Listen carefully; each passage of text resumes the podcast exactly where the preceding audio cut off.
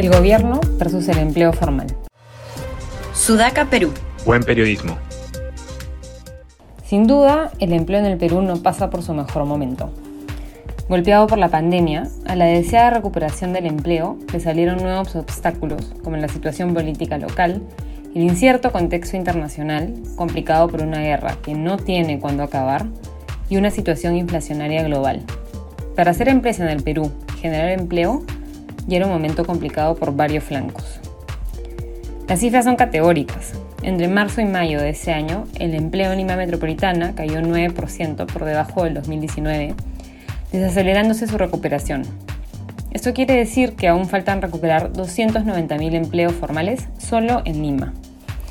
Y según el último reporte del INEI, la informalidad subió a 77%, su nivel más alto desde el 2010 lo cual quiere decir que a nivel nacional 700.000 trabajadores pasaron a la informalidad, perjudicando sus derechos laborales, jornada laboral, seguros, protección contra accidentes, capacitación entre otros, y sus ingresos. Durante el primer trimestre del 2022, el salario promedio real de los trabajadores informales se ubicó 15% debajo del 2019. Para concluir, los efectos de la crisis consecutiva que vive el país afectan como siempre a quienes menos tienen. A pesar de esta difícil situación, el actual gobierno ha decidido poner trabas adicionales a la generación de empleo formal.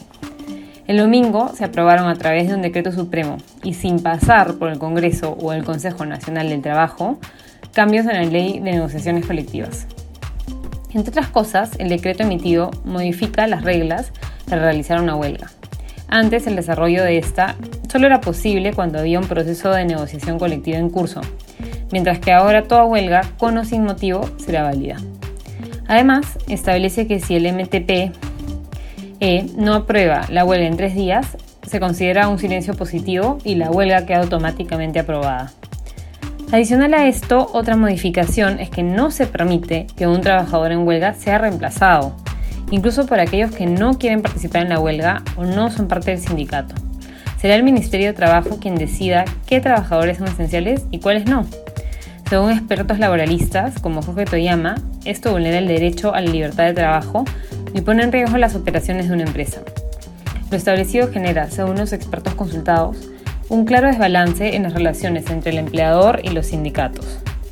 Para entender mejor sobre el nuevo decreto supremo aprobado y sus consecuencias, recomiendo leer la entrevista que le hace el diario Gestión a diversos abogados laboralistas. Dada la coyuntura política y la elección de la mesa directiva, este tema no ha tenido el eco mediático que debería tener. Sin embargo, terminada la elección, el Congreso debería debatir derogar dicho decreto supremo y exigir al Poder Ejecutivo que el Código de Trabajo se debata adecuadamente en el Consejo Nacional del Trabajo y se llegue a un consenso entre las partes involucradas.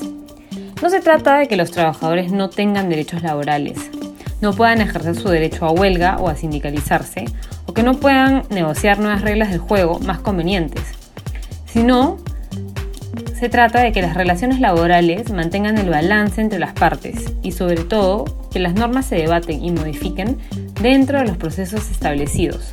De no ser así, no existe predictibilidad para invertir o contratar nuevos trabajadores en el Perú, desincentivando aún más la inversión privada, cuyas expectativas ya están en terreno negativo y afectando finalmente a quienes se pretende ayudar, a los trabajadores más vulnerables.